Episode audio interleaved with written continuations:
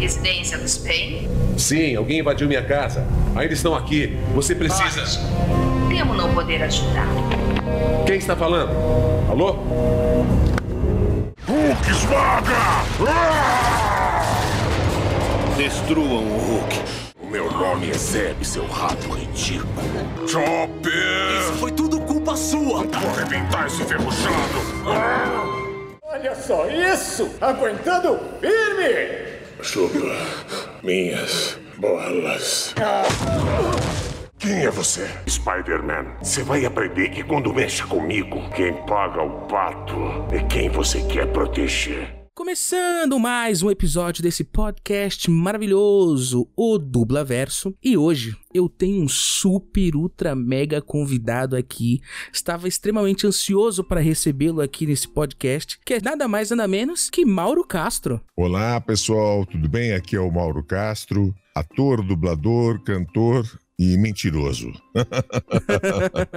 Pô, Mauro, agora eu quero estar te agradecendo publicamente agora, né, também pros nossos ouvintes, de você ter aceitado esse convite, de você ter separado um tempo do seu dia aí, que eu sei que é correria pura, né, pra estar aqui conversando com, com um fã. Eu é que agradeço qualquer manifestação de vocês desse tipo, é um carinho, né? Então a galera do Dublaverso Podcast aí já receba o meu abraço virtual. Espero que a gente possa conversar e se divertir. Vamos lá. Com certeza, com certeza. Mauro, então vamos começar aqui, começar daquele jeito. Eu sempre, eu sempre falo que a melhor maneira de começar é sempre pelo começo. Essa frase sua é prima daquela do Chacrinha, o programa que acaba quando termina.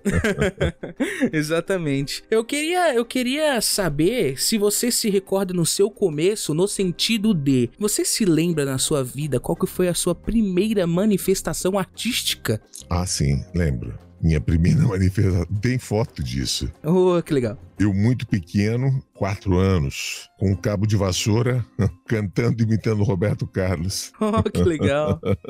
que legal. Eu sei que você também é músico, né? A, a primeira forma de eu expressar isso foi na música. Eu, eu, eu adorava cantar. E a, a, minha família começou a notar que muito cedo eu tinha facilidade para decorar a letra de música. Esse menino canta essa música inteira, sabe? Não era uma coisa comum. Porque eu gostava tanto, não, não, me, não me acho gênio, não. Eu acho que a gente, quando gosta muito, muito, você vai inteiro na coisa. Quando você vai inteiro, né, parece que você é bom, é gênio naquilo. Não é que você seja gênio, é que você gosta muito. Isso tudo aqui em Santos? Isso você é nascido e criado? Eu sou nascido e criado em Santos. Eu mudei de definitivo para São Paulo em 2004, porque eu estava subindo e descendo para dublar e estava cansando. Então, de 2004 até hoje, então são 18 anos, eu moro neste mesmo apartamento aqui, que é do lado dos estúdios de dublagem. Eu já escolhi escolhi esse lugar aqui para ficar perto da minha profissão. Né? Exatamente. Eu subia e descia todo dia, cara, era cansativo. Então, pô, isso é um esforço gigantesco, subir e descer todo dia. Então, a dublagem era um sonho na sua vida? Um conto de fadas. Você imagina que quando eu entrei na dublagem, eu já tinha mais de 30. Tarde, né? Nos moldes assim. Pois é, é tarde. Se você pensar, né? A minha filha, por exemplo, começou na dublagem com 8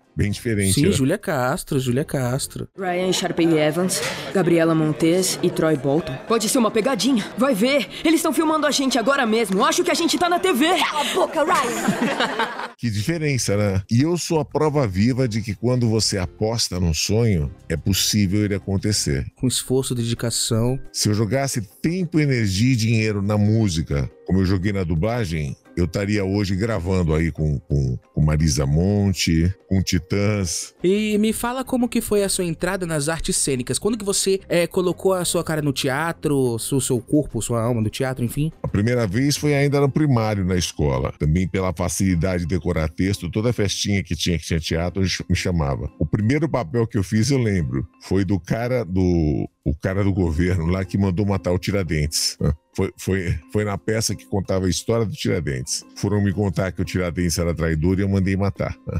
Depois, já um pouquinho, já com 12, 13, eu, aí eu fui fazer teatro amador. Fiz um ano, dois, parei. 16 eu voltei, fiz um ano, dois, parei. 25 voltei, fiz um ano, dois, parei. Caramba, de picadinho. Foi tudo picadinho. Se somar tudo, tem muito. Porque até que chegou uma hora que eu falei, pera um pouquinho, pô. Quando começa a ficar bom, eu paro. Porque eu tinha emprego, né? Então, e, e quando o teatro tinha que viajar, assim, eu não podia ir. Ou quando a banda que eu tocava também, no meio disso tudo, eu toquei em bandas, né? Ela ia, tinha que viajar, eu não podia porque eu tinha emprego. Aí chegou uma hora que eu falei: não, a, a música, a arte não pode ser só hobby. Tem que ser o fator principal. E, e larguei a, a, a carreira que eu, eu tinha de no mundo corporativo, como eles chamam, né? Eu era funcionário de uma estatal, larguei, pedi demissão, foi um ato talvez o mais corajoso da minha vida. Não sei se hoje eu faria, eu tinha uma, já tinha uma filha de, de, de, de seis para sete anos e mergulhei.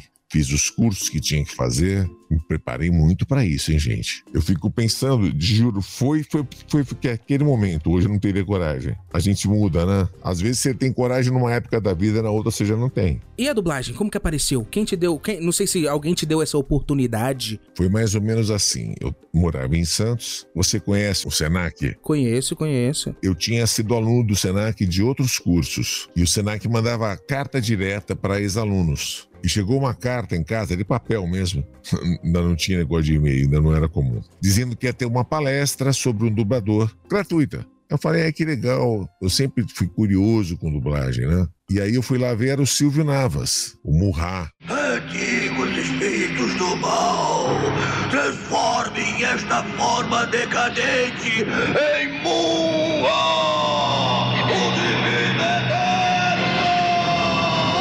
Também é nosso conterrâneo, ele já tinha dublado em São Paulo, no Rio e estava morando em Santos. Ele voltou do, do, do Rio para cá para voltar a dublar em São Paulo. O Silvio Navas dublou nos anos 60 em, em São Paulo, até o comecinho dos 70, e foi pro Rio, ficou lá até o 98, 90, voltou para São Paulo, só que aí morava em Santos. Deu esse curso, eu fiz o curso. Quando eu fiz o curso, eu falei, eu não quero mais.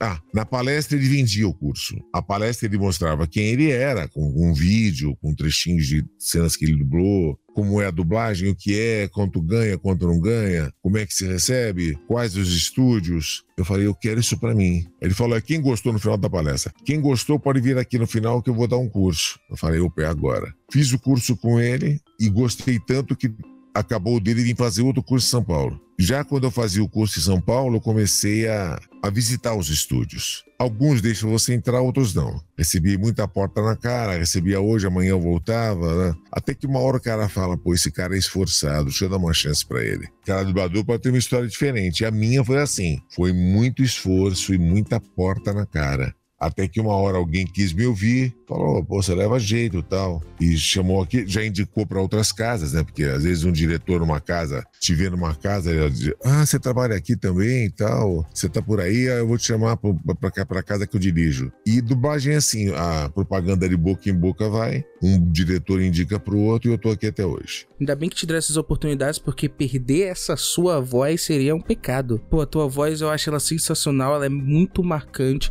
É, obrigado. Eu queria estar te parabenizando, assim, por essa resiliência, por essa força de vontade de ir, né, de, de conquistar o teu espaço nesse mercado da dublagem, porque você tem trabalhos maravilhosos. Não incentivo aqui para quem tem esse sonho. Olha, mas eu preciso ser sincero, tá? Não foi fácil. Teve uma hora que eu, que eu tinha uma economia, eu tinha acabado de sair do emprego, então eu tinha fundo de garantia, um estímulo lá, e aquilo, o dinheiro foi acabando, acabando, acabando, e eu, eu ganhava na dublagem, ainda, ainda não pagava as minhas contas. Falei, meu Deus, joguei tanto tempo, energia e dinheiro fora. Quando eu tava acabando, come, aí começaram a me chamar mais e começou a, a economia girar. Falei, graças a Deus. Foi no limite, cara. Olha, obrigado, senhor.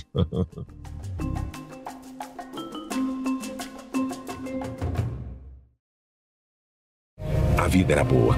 O sol se pondo em um belo dia de verão, o cheiro de gramados recém-cortados, sons de crianças brincando, uma casa à beira do rio do lado de Nova Jersey, uma bela esposa e uma garotinha.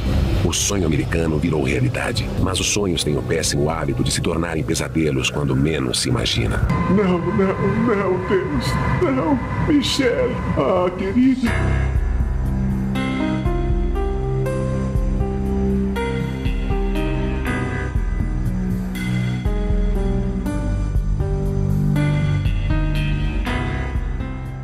O seguinte, já quero começar do topo, porque sinceramente você fez sim história na localização de games, né? E eu quero Max falar de Max Payne. Payne.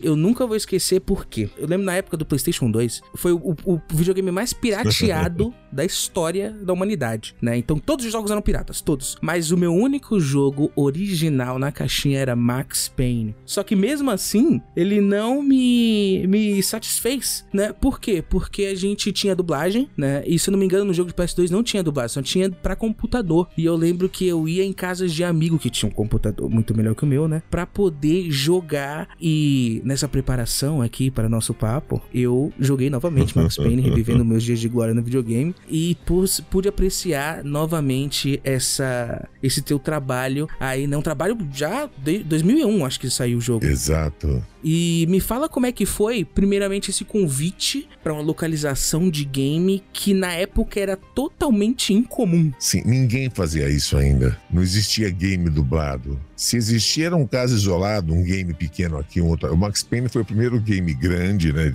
pra, pra galera, pra multidão, que foi dublado. Existia uma empresa chamada CD Expert. Era lá no Tatuapé. E eles me chamaram, através de um colega nosso que me indicou, para eu fazer o teste pro, pro personagem Max Payne. Cara, eu nem sabia o que era isso. Eu fui lá ver. Eu não jogo, não, não tem nada contra, não, mas eu não tenho o hábito de jogar. Aí eu fui lá, fiz o teste, passei. Depois, na hora de gravar, eles não tinham referência para me dar nem da, da, da, da, imagem nem do som. Eu só tinha o texto na mão. Então você imagina o seguinte, no texto, só com um exemplo, tá? Tem a frase, sai daí, rapaz. Ou você pode falar isso aí de 1.500 maneiras. Sai daí, rapaz. Ou, sai daí, rapaz. Ou, sai daí, rapaz. Ou, sai daí, rapaz. E eu não sabia como. Então, a única coisa que, ele, que eles me deram foi assim: as cinco ou dez primeiras falas do Max Payne, eles deixaram eu ouvir. Não deixaram eu ouvir todas, só cinco, dez. Depois eu saí gravando só lendo o texto. Aí eu ouvi, eu falei, bom, a voz dele, o que, que eu tenho aí para mim? Essa voz dele me passa um cara angustiado, um cara depressivo. Aí o cara não me contou a história, não. Ele chega em casa, pega a mulher dele e os filhos mortos, joga o distintivo da polícia fora e vai fazer justiça com as próprias mãos. falei, bom, então o cara é muito amargo, né? Muito, muito louco. E eu peguei essa linha. Eu fui tudo imaginando que eu era esse cara. Entendeu? Então tudo é amargo, a vida para ele é, é, O humor dele é negro, né? O tempo todo. E acabou ficando legal, ficou cult, né? Essa coisa, ficou, ele ficou bem canastra. Eu acho muito legal porque, com essa tua história que tô contando aí, é interessante que, por vias tortas, tu meio que construiu o personagem pro público brasileiro. E eu, pô, joguei agora, quase a semana aí, 2022, e ainda continua um trabalho muito legal. Eu gosto do jeito que o Max é poético, que tem várias frases de efeito e a maneira que ele fala, né? Tem esse coisa de filme no Exatamente. ar. É, investigativo de vingança, enfim. Tomei até coragem de fazer uma coisa que eu nunca tinha feito, que era assistir um filme que saiu em 2008 do Max Payne. Só que o filme é bem ruim. Isso é uma outra história. O dono do estúdio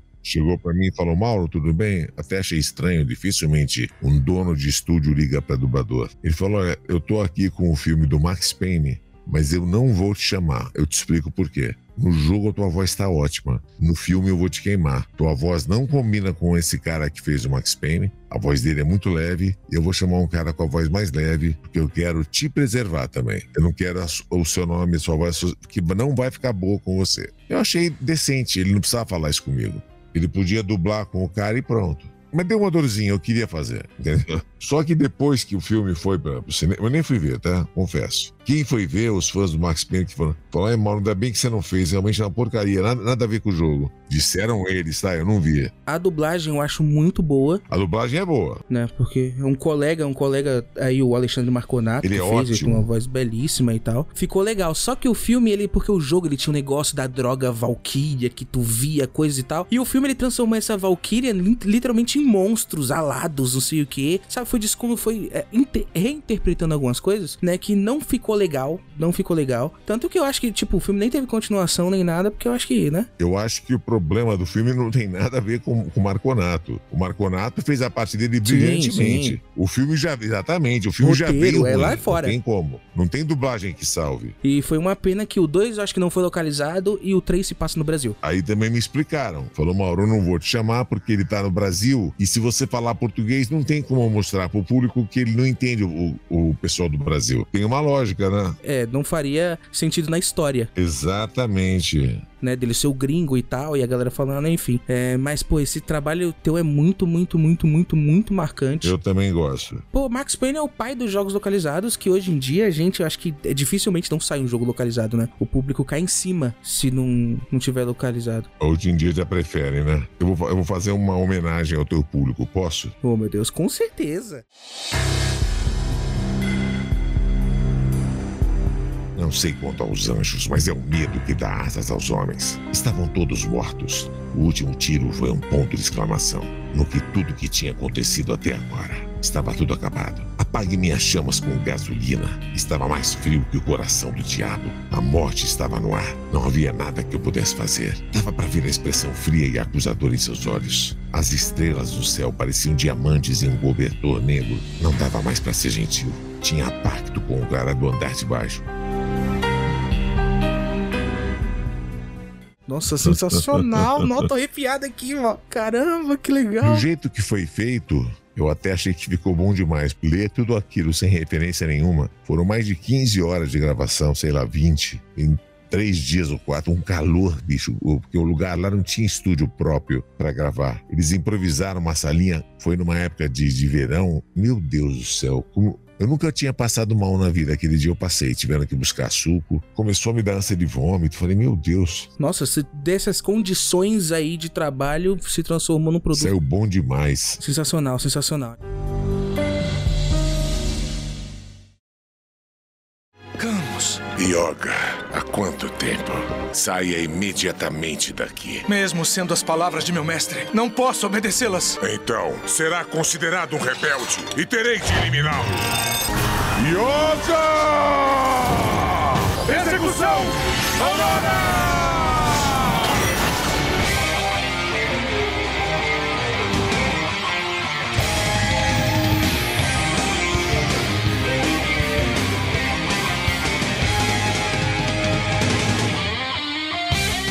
Existe uma dublagem antes de Cavaleiro do Zodíaco e depois de Cavaleiro do Zodíaco, né? Em, em, questão de popularidade. E você herdou um, cavaleiro muito importante, né? Que é foi o Camus de Aquário, você herdou do saudoso Walter Santos. Confesso que não tinha pessoa melhor para herdar esse personagem tão incrível, porque encaixou muito bem. Então me fala como que é essa experiência, o que que depois de Cavaleiro do Zodíaco que mudou para você na sua carreira? Olha, você tem razão. A aproximação do, do fã com o dublador ela se divide em dois, em dois momentos na história. Você tem toda razão. Antes do Cavaleiros e depois do Cavaleiros. O Cavaleiros do Zodíaco, ele aproximou o fã da dublagem dos dubladores. E junto com as redes sociais, tá? A combinação das redes sociais com o Cavaleiros aproximou. Na minha vida mudou sim. Eu não fazia, por exemplo, eu não fazia eventos antes. Graças ao Cavaleiros eu já fiz vários eventos. É um boneco grande, né? É um boneco que, que Cavaleiros tem uma legião de fãs. Acho que são os dois fãs mais fiéis e mais, de,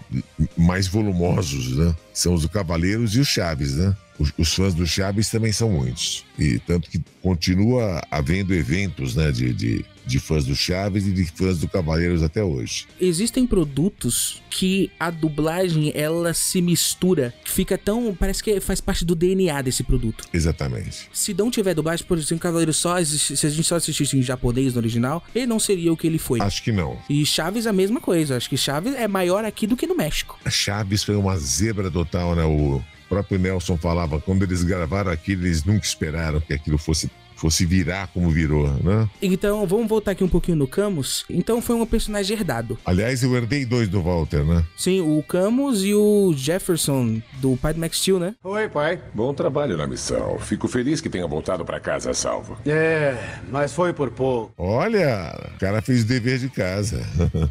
eu fiz o dever de casa, tem que fazer o dever de casa. E como que é o peso de, de, de segurar essa barra aí, né? Porque o Walter Santos fez um trabalho excelente. Eu te confesso que eu falei, puta, vão tirar pedra em mim, porque eu entendo o fã, tá acostumado com uma voz, ele não gosta que mude. Mas a receptividade foi tão boa que eu até estranhei. Até eu tava vendo num desses, num desses fóruns, né, de, de fãs, de, a maioria elogiando quando mudou, né, quando eu fiz a, o primeiro trabalho no, no Cavaleiros. E um lá desavisado, ah, por que trocaram? Aí o outro falou assim, porque Walter morreu, animal. Os poucos assim que estavam com alguma raiva de mim, os próprios fãs me defenderam. Mas foi assim, esmagadora a, a, a, a minha aprovação Então eu tenho que ser muito grato aos fãs do Cavaleiros por deixar o seu último entrar no ônibus e não sentei na janela, sentei no banco direitinho.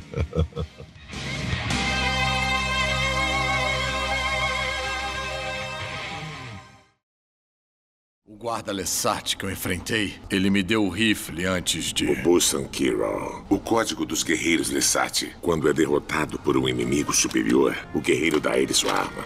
Estava apenas cumprindo meu dever. É, o que o Império fez em Lassan, eu nunca vou esquecer. Todos os dias recrutamos mais informantes. Todos os dias aliciamos mais simpatizantes dos rebeldes para que mudem de lado. E todos os dias tem mais gente que se cansa do Império e se junta a nós.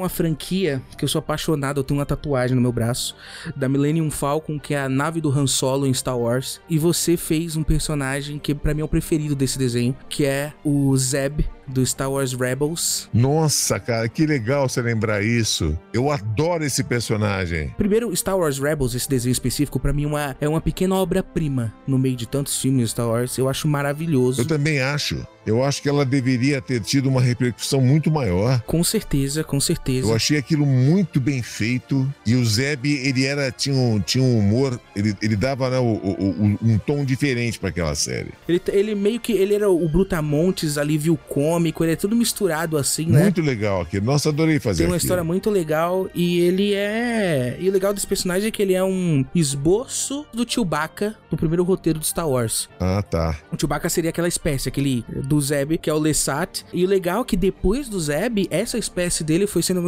explorada em outros produtos, né? Tem um game gigante que é o Star Wars Jedi Fallen Order de PS4, que o mestre do principal, o Jedi, que é o Jaro Tapal, ele é um Lessat também. Não sei, eu, eu, eu tenho no meu coração que eu tenho esperança de, de, do Zeb voltar de alguma maneira, porque tá tendo muita série de Star Wars live action, né? De, de pessoas em carne e osso mesmo, que estão entrando personagens dos desenhos do Star Wars. Nossa, Deus te ouça. Porque aquele eu fazia até de graça. Sabe quando você gosta do personagem? O Fábio Lucindo que me. Pô, eu sou muito grato a ele. Eu lembro que quem dirigiu a maioria dos episódios foi o Fábio Lucindo. E é um personagem que tava desde a primeira temporada até a última. E eu tenho esperança que ele vai voltar de alguma maneira. E seria muito legal te ver de novo fazendo esse personagem. Obrigado. Eu também adoraria.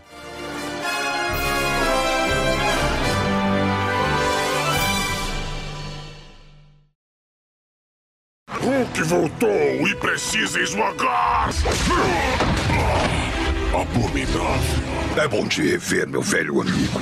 É por isso que você nunca será um herói. O verdadeiro poder vem de dentro de quem. Você é de verdade. De todas as partes de quem você é.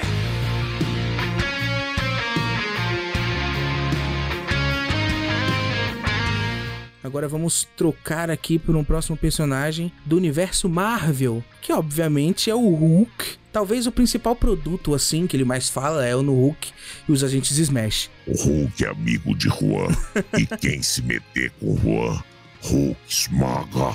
sensacional, sensacional. E o Hulk, ele. Você já fez, fez ele em diversas produções. Acho que nos Vingadores Unidos, no. Nos vídeos do Planeta Hulk, lá eu fiz também. Tem o jogo dos Vingadores também, que é também enorme. Tem. No, nos episódios do Homem-Aranha, ele faz participação sim, especial. Sim, sim. Como que é vestir a camisa do Hulk? Os fãs gostam desse personagem contigo? Adoram. No Hulk e os agentes Smash, tinha um plus aí, tinha uma coisinha a mais, um brinde, que um bônus que eu achei maravilhoso. Que os agentes de Smash, o Hulk tá estabilizado, então ele tá monstro, mas com a inteligência do cientista. Sim, do Bruce Banner. Ele fala mais articulado, exatamente. Ele tem estratégia, ele manda, ele pensa, ele é líder lá da, dos Hulks, né? Tem uma coisa chamada quebrar a quarta parede. No Hulk, os agentes Smash, eles quebram a quarta parede. Toda hora ele conversa com a câmera, né? Explicando por que ele fez aquilo, por que não fez. Numa, numa selfie, né? E num dos episódios ele explica. Eu sei que vocês estão acostumados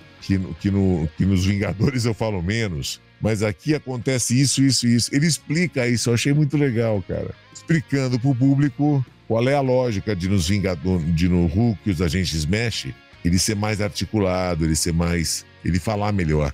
Nos Vingadores ele é monossilábico, né? Hulk gosta de não sei o quê, Hulk esmaga. E, nos, e no Agente Smash ele fala comum, normal. Que é uma coisa que tá, é muito aproximada do que tá acontecendo agora no cinema. Então, como no começo é, ele não falava quase nada, só, só reações, eu nunca fui chamado. No primeiro e segundo filme ele falou só é, Deus fraco, ou duas, duas ou três frases. Não valia a pena chamar um dublador só pra isso. Pegar o próprio Alexandre Moreno e colocar efeito. E aí ficou. E eu me ferrei nessa.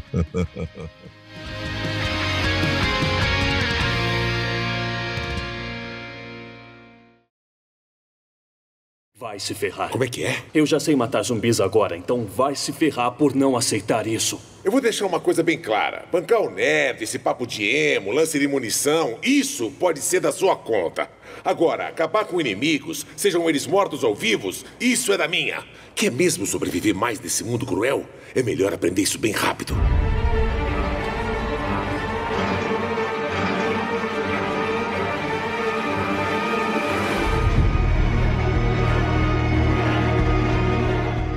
Walking Dead uma série aí que tá acabando agora, né? Um, 11 temporadas. Então, vamos, vamos falar do Abraham. Como é que foi fazer parte dessa série gigantesca que é The Walking Dead? É, Eu peguei o bonde andando já, né? A Sigma me ligou, disse que o Guilherme não podia mais. E por ética nossa, a gente nunca pergunta o que houve, né? O estúdio liga, o fulano não pode mais, é, você imagina, amor, ele teve algum problema, ele tá com uma peça de teatro, ele tá viajando pra Europa, ele- enfim. E aí eu fui lá, fiz o teste, esse teve teste. Aí o cliente me aceitou e eu comecei a fazer. Eu acho que o único cara que eu dublei que eu conheci. Numa, numa mesma live colocaram ele e eu. Caramba, que legal! Legal, né? Muito simpático ele.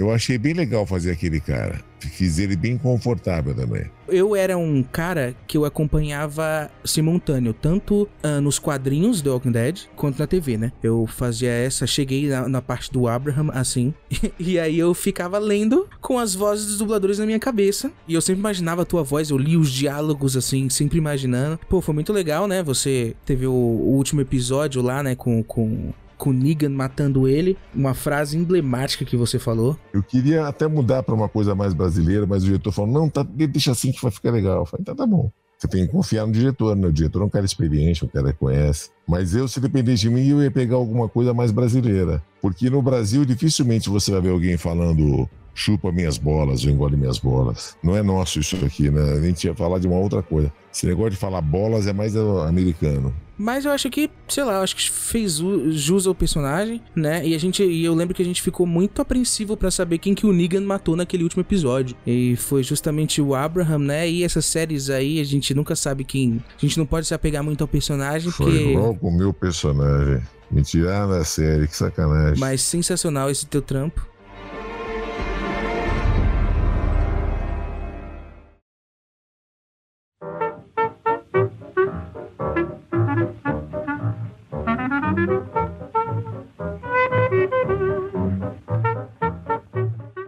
Dos filmes que eu mais gostei de fazer tem isso, né? É, não ficou famoso. Esse foi gostoso para fazer enquanto trabalho de ator. Às vezes aquilo que você faz que é mais difícil é um filme que não tem muita mídia, não tem muita propaganda, ninguém vê. E às vezes um que você faz que é mais fácil, não quer dizer que eu não goste, mas é aquele que é famoso. Por exemplo, fa- fazer o Hulk eu adoro porque é um personagem que eu adoro. Mas ele não me exigia muito do ator, entendeu? Pra mim era muito confortável fazer o Hulk. E esse cara que eu vou falar agora se chama Christian Clavier. É um ator de comédia e o nome do filme é O que eu fiz para merecer isso. Neil Yuart? O primeiro álbum do Neil Yuart, edição original e tudo. Eu não acredito. Quanto custa? Ah, não deve ser muito caro, não. Jura? Isso é uma raridade. Olha, isso não tem preço. Eu tô atrás de um desses há anos. O Yuart é o gênio do clarinete. E aí, quanto? 50? Fechado. 50. Eu pagaria até 10 vezes mais. Obrigadinho, adeus, tenha um bom dia. É um filme que eu adorei ter feito. Tudo que ele quer na vida é escutar o disco que ele comprou. E tudo acontece naquele dia, né? No sábado. É impressionante, é impressionante a quantidade de coisas que acontecem com ele. Aí você pensa como o roteirista pode ser bom em fazer um- uma história simples ficar interessante. Exato. E é uma história que se passa praticamente dentro de um apartamento, né? Exatamente. Todos os conflitos, isso fica a dica pra todo mundo, cara. Porque esse filme é muito legal. É um filme até curtinho, acho que tem uma hora e meia, por aí. Exatamente. E, e com um roteiro muito inteligente, eu admirei demais o seu trabalho, porque é tanta nuance que aquele cara tem que fazer. Ele é a estrela do filme. É maravilhoso aquele ator. Eu não conhecia, o ignorante aqui não conhecia aquele cara. O cara é ótimo ator. Todo mundo aí que tá escutando aqui merece, assim, assistir esse filme, porque... É um filme que você não vai achar por aí, não é comercial, não tem muita mídia. É um filme que eu sempre gosto de falar sobre ele e não lembrava o nome.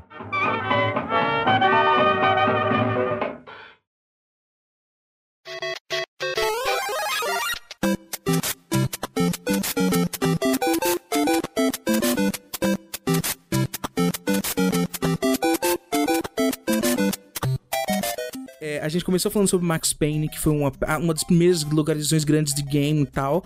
E você é um cara que tá muito presente nos games. É verdade. É, eu posso, sei lá, dos jogos que eu pude jogar, você fez o Rei do Crime nos jogos do, do Homem-Aranha. Olha, acho que você tem mais inimigos lá do que eu. Se você acha que isso é mais do que uma mera inconveniência. Oh, boa sorte, Willy. Não esquece do hífen entre Spider e Man. Idiota! Um mês! Em um mês você vai sentir a minha falta! Sou eu que mantenho a cidade em ordem! Verdade, Fica bem muito lembrado. bom. Fica muito bom. Bem lembrado. Já tinha esquecido, você vê como você lembra? Fez o Lucius Fox Isso, no, no, Batman. Batman. Arkham Knight, né? Que fica muito legal também. Creio que agora sabemos o que aconteceu com o ladrão de identidade que o senhor estava perseguindo em Arkham City. Não canso de me impressionar com o quão longe algumas pessoas vão para perseguir suas noções de vingança. Eu Também tinha esquecido. Vai, vai dizendo. Teve o aí. Brock também, né? O anão lá Esse eu do, esqueço, do God é. of War. Você não vai acreditar, mas. Sabe esse seu machado? Fui eu que fiz. Eu e meu irmão. Tem razão. Eu não acredito. Vamos, garoto. O Brock é outro que eu não sabia que ia fazer o sucesso que fez. As pessoas adoram o Brock, pois é. É muito legal, ele é muito sarcástico. Esse personagem é muito bacana. Abrir, abrir com o jogo e fechar aqui com o jogo, que é o seguinte: localização de games veio pra ficar. É uma coisa, primeiro, muito justa, porque game não é barato. É um dos produtos Não é mais mesmo. caros pro, pro consumidor. E a dublagem, ela faz com que você tenha uma imersão tão grande dentro do jogo, porque enquanto você tá jogando, você tá escutando as informações ali no seu fone, né, direitinho, não precisa brigar com a legenda. É, não precisa ler nada, né? Você pode ficar com o olho só no tiro, no revólver. Exato, exato. Então, para um cara que sempre tá presente nas localizações, eu queria saber como que é pra você fazer localização de games, porque é um processo um pouquinho diferente da dublagem, e como é que o que, que você almeja aí pros, pros próximos anos, o que, que pode melhorar no sentido de produção do, do- do- da localização do jogo? Primeiro eu vou dizer o meu lado dos dubladores, tá? Eu queria muito que melhorasse, porque por enquanto ainda não é possível. Todo estúdio de game, você não pode gravar com o ar-condicionado ligado. Isso, isso na dublagem acontece com alguns estúdios, mas na dublagem, ok, enquanto você ensaia, você liga o ar, na hora de gravar, você desliga. E fica elas por elas. O tempo de você ensaiar é mais ou menos parecido com o de você gravar. No game, não. No game, você só rende se você gravar direto. Pá, pá. E se você ficar parando para ligar o ar, você perde muito tempo. O game, por exemplo, o cara, Mauro, você pode estar aqui amanhã das 9 às 10? Posso. Então, das 9 às 10, uma hora de game, a minha garganta vai ficar muito mais cansada do que uma hora de dublagem. Entenda. Você gasta mais a voz. Na dublagem, você gasta o reflexo, o olhar. Você tem que olhar a boca, tem que olhar a- a- a todas as reaçõezinhas, o estalo de boca, a risada. É um, você dubla a imagem. E no game você dubla som. Por você dublar som, na grande parte das vezes é assim. Você ouve em inglês, o cara falou: Hey John, come here. Aí você fala: Ei John, vem aqui. Você escutou inglês, gravou português. Escutou inglês, gravou português. Então, praticamente você não descansa. E o estúdio esquenta muito. Não é só esquentar. É, começa a faltar oxigênio. Então você liga o ar-condicionado, não é só. Entenda que há uma diferença. Uma coisa é você refrigerar, ficar mais fresquinho. E a outra é você ter um ar menos viciado. Então o ar-condicionado faz as duas coisas, né? Mas a gente liga, mesmo que não tivesse calor, mesmo que seja num dia frio aí de 10 graus, 9, você é obrigado a ligar para trocar o ar, que fica viciado. Então o problema do game que eu espero que os estúdios consigam chegar nisso, gravação de game, é que eles consigam ter um isolamento, um ar-condicionado sem barulho nenhum. Porque a- a- na dublagem até tem alguns estúdios que gravam com ar ligado, porque conseguem é, vedar o barulho. Mas para game ainda não tem isso. Game a gente sempre grava com o ar ligado. Entendeu? Então, uma coisa assim, por bem da nossa saúde, o nosso bem-estar, eu gostaria que os estúdios de game ou que os fabricantes de ar-condicionado inventassem alguma coisa que possibilitasse a gente de, de ter um ar bom para respirar.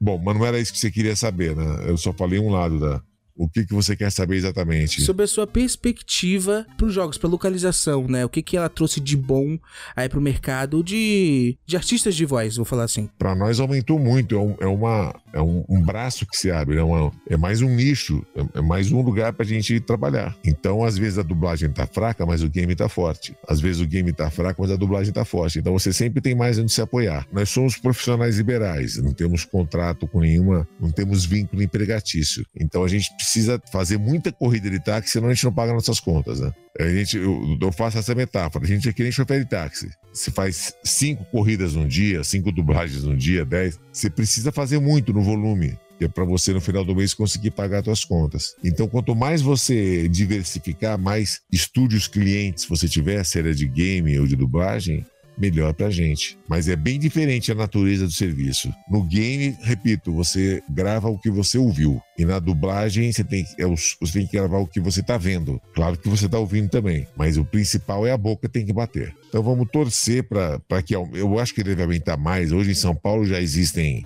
três estúdios que gravam somente games. Fora eles, os games ainda são gravados em outros estúdios que também gravam dublagem. Eu sei que o mais expressivo, assim, em questão de games é a Maximum. É, a Maximum é, é maior. Mas tem outros, é, tem a Audioman e tem uma outra que agora eu esqueci o nome. Espero que... Ah, já lembrei. É Lion. Para começar essas três, imagino eu que, que venha abrir mais. Não, tem, tem mais uma que agora eu esqueci. São quatro, então. Mas eu imagino que isso vai aumentar ainda.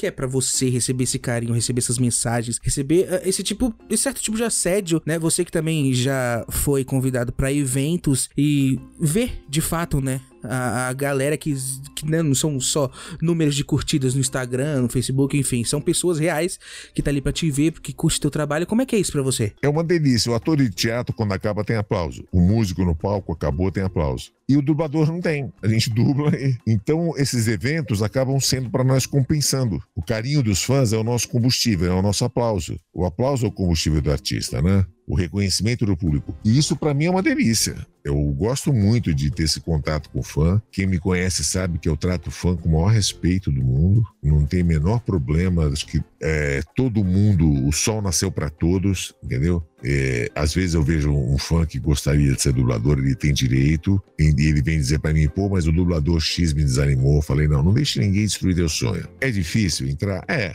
é difícil. Mas é impossível? Não, eu entrei, pô, não sou melhor que ninguém, né?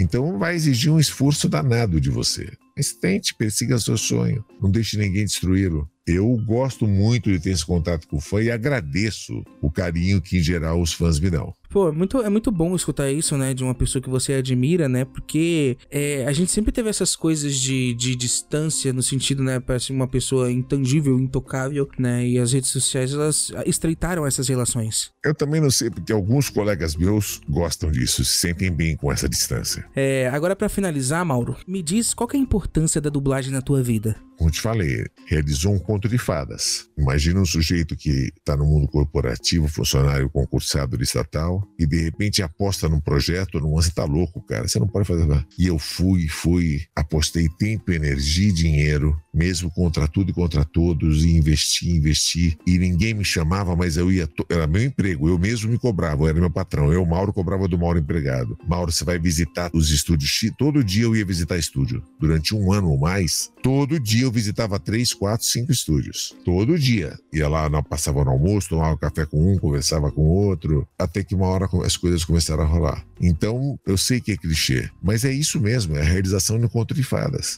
Sensacional. Eu mostrei para mim que é possível você trabalhar no que gosta, fazer o que quer e apostar num sonho seu. Custa caro, viu? Não vou dizer para você que são só coisas boas, tem coisas ruins também, sabe? Às vezes eu gostaria muito de estar aposentado, é, vivendo com um dinheirinho garantido e, é, Na dublagem, a gente é profissional, eu tô trabalhando ainda e vou trabalhar por muito tempo. São as dores e as delícias. Sensacional, sensacional. Não tinha término melhor pra esse episódio. Então, te agradecendo mais uma vez aqui por ter aceitado esse convite, por ter separado esse tempo aí do teu dia pra estar conversando aqui, tá gerando esse conteúdo muito legal pro pessoal. Esse... Eu te agradeço, Juan, e te peço desculpas por ter. Não, que isso, que isso. Por isso aí ter tido contratempo antes de acontecer. Que isso, que isso. Foi sensacional. Não poderia ser melhor e. Tomara que as pessoas curtam, né? Que se divirtam com ele. Com certeza. É, eu curti bastante, tô aqui, nossa, felicíssimo. O meu lance é entreter. Se as pessoas divertir alguém, se eu fiz bem para uma pessoa, já valeu. Se eu fiz bem para você, já tô com a vida, tô com o dia ganho. Ah, então já ganhou seu dia, ganhou, ganhou, ganhou. Ótimo.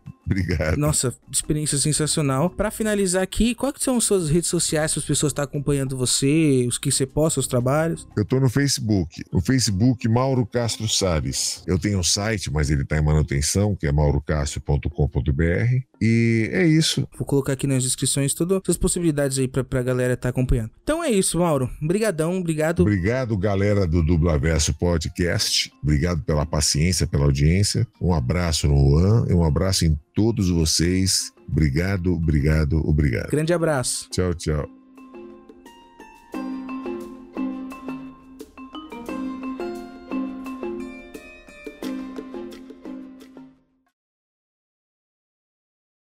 We'll be right back.